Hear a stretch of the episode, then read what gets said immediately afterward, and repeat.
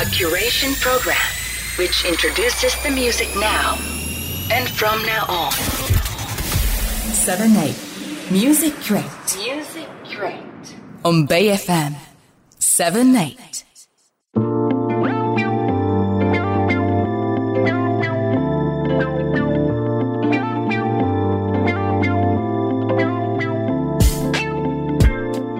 セブンエイトミュージキュレートをお聴きの皆さん、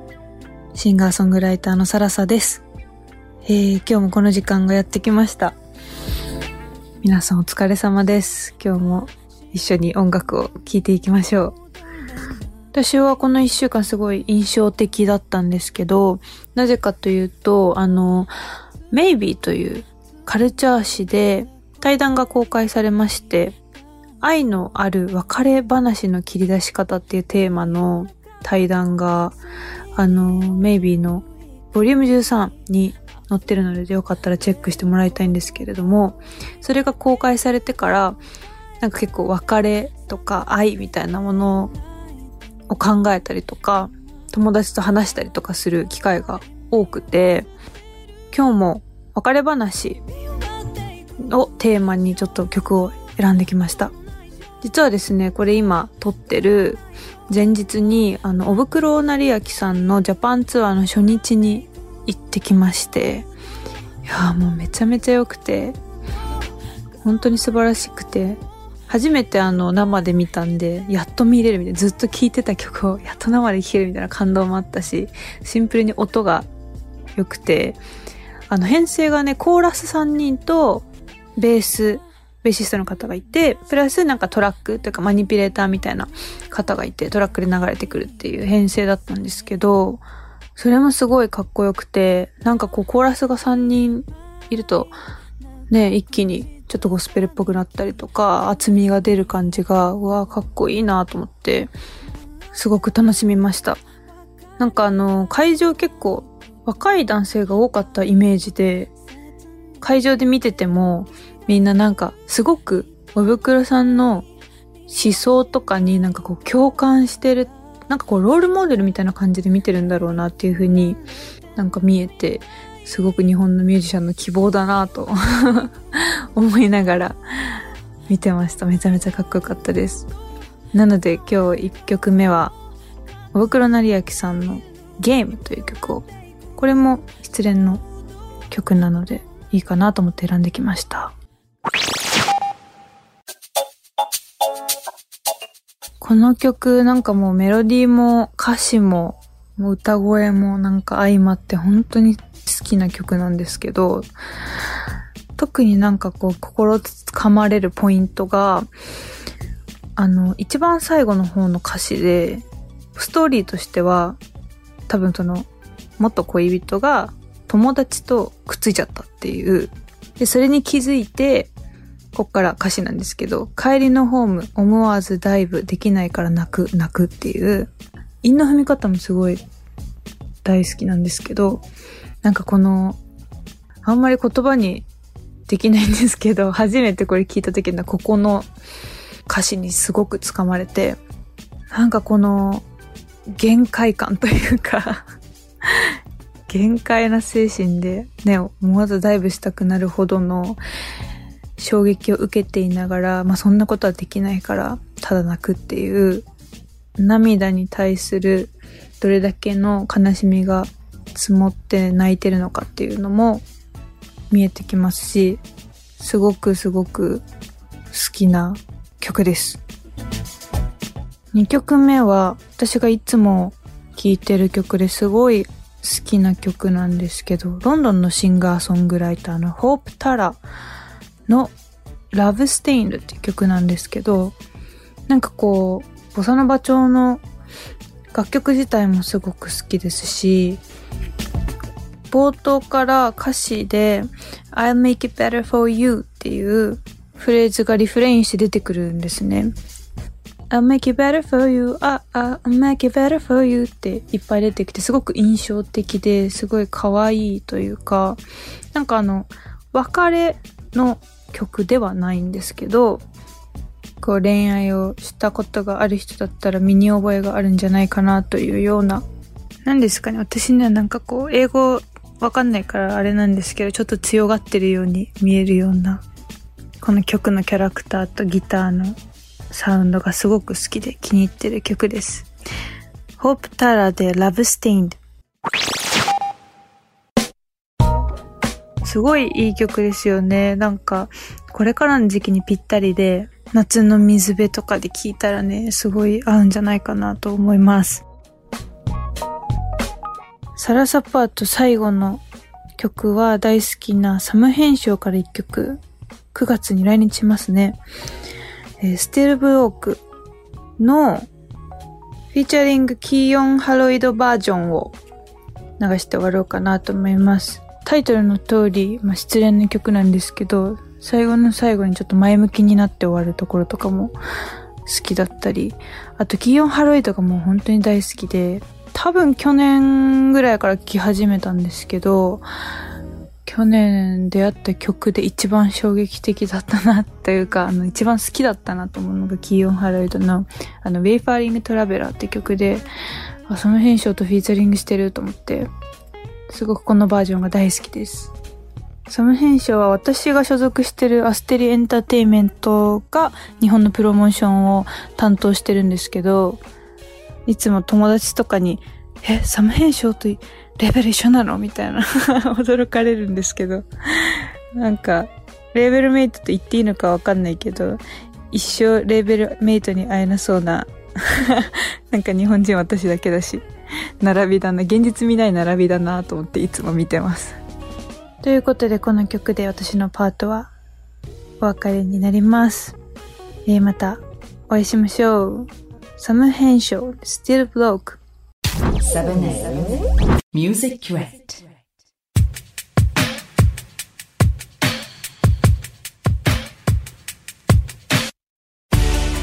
皆さんこんばんは。セブンティエイトミュージックキュレイト、えー、今週は僕 origami PRODUCTIONSから mabanuaがお送りいたします。はい。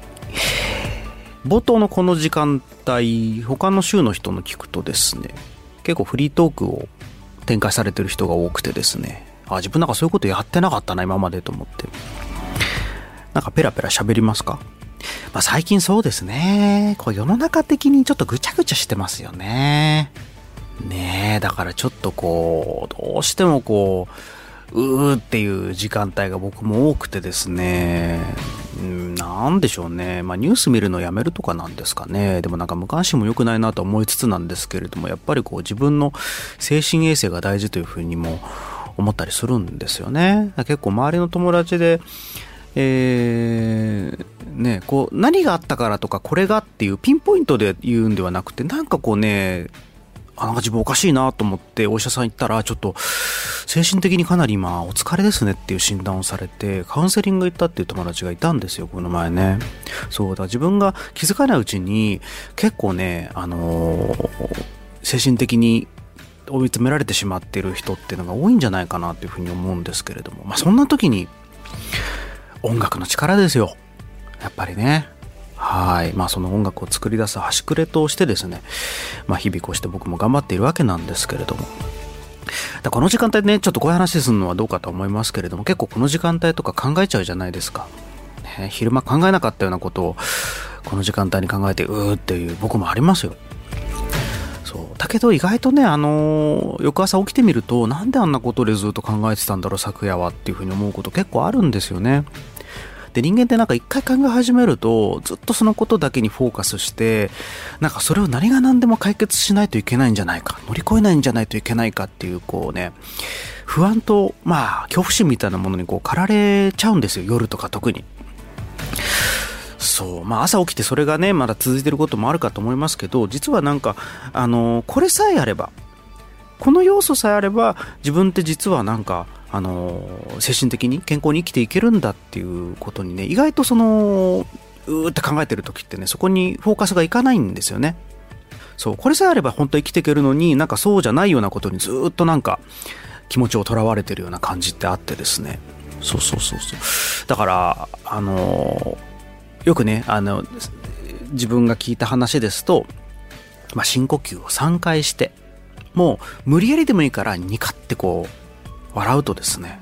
大体のことはなんかどうでもよくなるみたいなんですよね。これよくあのーお医者さんの業界でよく言われてることらしいんですけれども結構ねこれ大事なんですよ。そう。やっぱりそうすると後々なんであんなことで悩んでたんだろうなっていう風になることが多いので皆さんもぜひちょっとねあのトライしてみてください。そしてあの僕も同じ状態なことよくありますよっていうことでね、えー、でこれから素敵な音楽の聴き方をご紹介する、えー、ミュージックレートの方に行きますけれども本日はですねはい、えー、ピアノにフォーカスしたいと思います。はい。で、ピアノはですね、えー、まあ、つまり、あの、ピアノのみではなくて、えっ、ー、と、ピアノをメインとしたシンガーソングライターの特集に今日しようと思うんですね。で、えっとね、ピアノという楽器、まず、これはですね、僕、個人的にですよ、思っていること、本当かどうかわかりませんが、ドラムの次に周波数帯域が広い楽器だと思ってるんですよ。で、ドラムって、あの、ベースドラムのブンっていう音から、シンバルのシャーンって音から、この高い周波数から低い周波数までの幅がものすごく広いんですよ。だから、あの、1台で結構あの、ね、迫力のある音が出せるんですが、で、ピアノって、その次に高い周波数のキーンと音からズーンっていう低い鍵盤の音周波数の帯域が広い楽器だと思ってるんですよ。で逆に言うとそのギターとかってもうちょっとその中域っていうんですかね真ん中の方にフォーカスしたあと人間の声とか。そうそう。まあだからこそそのバンドのアンサンブルっていうのはこの余計な周波数帯が被らずにえー、うまくサウンドするようにはなっているとも言えるんですけれどもまあちょっとそれはさておいて、まあ、そういう意味でこのピアノの持っているその音域的なその幅広さ懐の深さみたいなところっていうのはすごくこの歌のマッチングといいんですよね。歌が中域だとしたらその周りをこう包み込むような周波数帯をピアノっていつも持っている。そう特にグランドピアノとかですね。はい。で今日紹介するのはあのー時々ピアノ弾いて歌う人ではなくてもうピアノとセットになってる人。でかつもうあのエルトン・ジョンとかビリー・ジョエルとかもう他のね番組とか曲でいっぱい流されてると思いますので自分が好きな影響を受けた、えー、ピアノボーカルのアーティストを今日は紹介しようと思います。はい、で1曲目、えー、ベン・フォールズですねこれ時々あのピアノのシンガーソングライターとプロデュースをするときによくこのベン・フォールズをですね、まあ、アーティストさんもリファレンスで開けてきたり僕もなんかベン・フォールズみたいのがいいねとか言って話したりすることがあってよくね未だに話題が上がってくるんですよ。はい。だいたいこれ中学生ぐらいの時かな？に自分が聞いたような記憶があります、えー、聞いてみてください。ベン・フォールズ・ファイヴで Don't Change Your Plans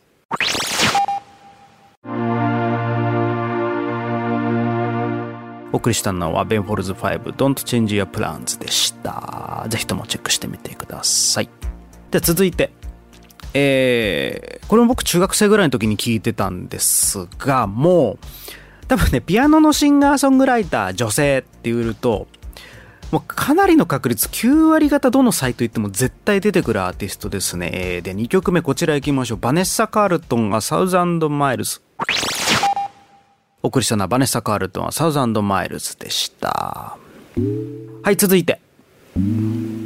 はい、続いては手前味噌で申し訳ございません。えー、先日、マバナーがプロデュースをさせていただきました、竜松山なんですけれども、えー、まあ、竜松山とは言いつつも3人組のバンドですね。えー、メインでピアノボーカルをいつもやっているのが、えー、竜松山竜くんということなんですけれども、まあ、彼のですね、持つ、えー、ファルセットとですね、えー、鍵盤の、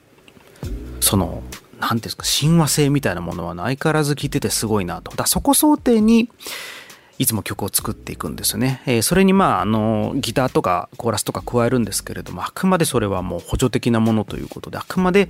ピアノと彼のボーカルそして、えー、ベースとドラムで成り立ってるシンプルなバンド龍松山、えー、こちら新曲聴いていただきたいと思います、えー、龍松山でブルーブラフューチャリングマバヌアお送りしたのは、えー、ブルーブラフューチャリングマンバヌア、えー、龍松山でお送りいたしました続いていきましょうはいもうこれはね、えー、うちの社長対馬も大好きかと思いますえー、オーバルのメンバーも大好きかと思います。聴いていただきましょう。ジョン・レジェンドで、オーディナリー・ピーポー。お送りしたのはジョン・レジェンドで、オーディナリー・ピーポーでした。はい。えー、どんどん行きましょう。気持ち安らいでおりますか？大丈夫ですかね？はい。続いて、えー、マイケル・マクドナルドですね。やはりあのー、昨今のリバイバルブームに乗ってですね、また再評価されております。まあ、本人はもうずっと地道にやられているので、再評価については何のこっちゃとは思われてるかもしれませんけれども本当に僕もね好きであのやっぱり先輩ミュージシャンねあの自分の父親とかそれぐらいの先輩ミュージシャンの人たちに勧められてずっと聴いてきたアーティストなのでぜひともチェックしてください。えっ、ー、とピアノといってもまあちょっとねあの CP8 なのかな？ヤマハ CP8 というちょっとこうエレクトリックグランドピアノと呼ばれるような独特のピアノの音色でこの人いつも弾いてることが多いかと思いますので、えー、では聴いていただきましょう、えー、マイケル・マクドナルド I got t try お送りしたのはマイケル・マクドナルド愛型トライをお送りいたしました。では続いていきましょう。はい。この曲ね、えー、もうずっと聴くとですねあのね全然飽きないんですよね。ずっと聴ける曲っていうのはまさにこのことだなっていうふうに最近もやっぱりずっと聴いております。聴いていただきましょう、えー、ノラ・ジョーンズキャリーオンお送りしたのはノラ・ジョーンズでキャリーオンでした。このピアノのノラ・ジョーンズっぽさってやっぱりあのオクターブですよね。あの低い鍵盤と高い鍵盤で同じメロディーをこう合間合間にこうオブリまあオブリとしてこう挟んでいく。あのフレージングとして自由にこう弾いていくとあノラ・ジョーンズっぽいねって言われることが多いですね。これがまあ彼女の、えー、トレードマークかなというふうに思いますのでチェックしてみてください、えー、では最後。立高子さん。はい。これはあの、オーバルの、え、昔鍵盤をサポートしてくれていた佐久間淳という鍵盤ね、キーボディストがいるんですけれども、彼にね、勧められて、えー、知ったアーティストなんですよね。もう本当に、本当にいい曲ですね。はい。もう、それ以外、コメントのしようがないぐらい本当にいい曲と歌詞なんですよ。はい。ぜひとも聴いてみてください。えー、道のり。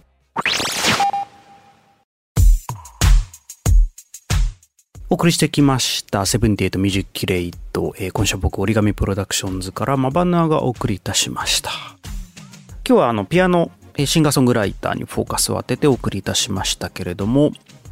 僕、 mabanuaメインの楽器、ドラムと思われている方非常に多いと思います。まあ、ドラムなんですけれども。で、こうして僕、時々、まあ、ドラム以外の楽器にこう、フォーカスを当てて音楽を聴くことで、まあ、音楽全体を通して、もしくはそのドラムじゃない視点でこう音楽の作り方みたいなので、えー、日々研究したり考えたりしていることが結構あります。はい。えー、そんなわけでお送りしてきました、えー、ベイフェム78ミュージックレイト、えー、今週僕折り紙プロダクションズからマバナーがお送りいたしました。バイバイ。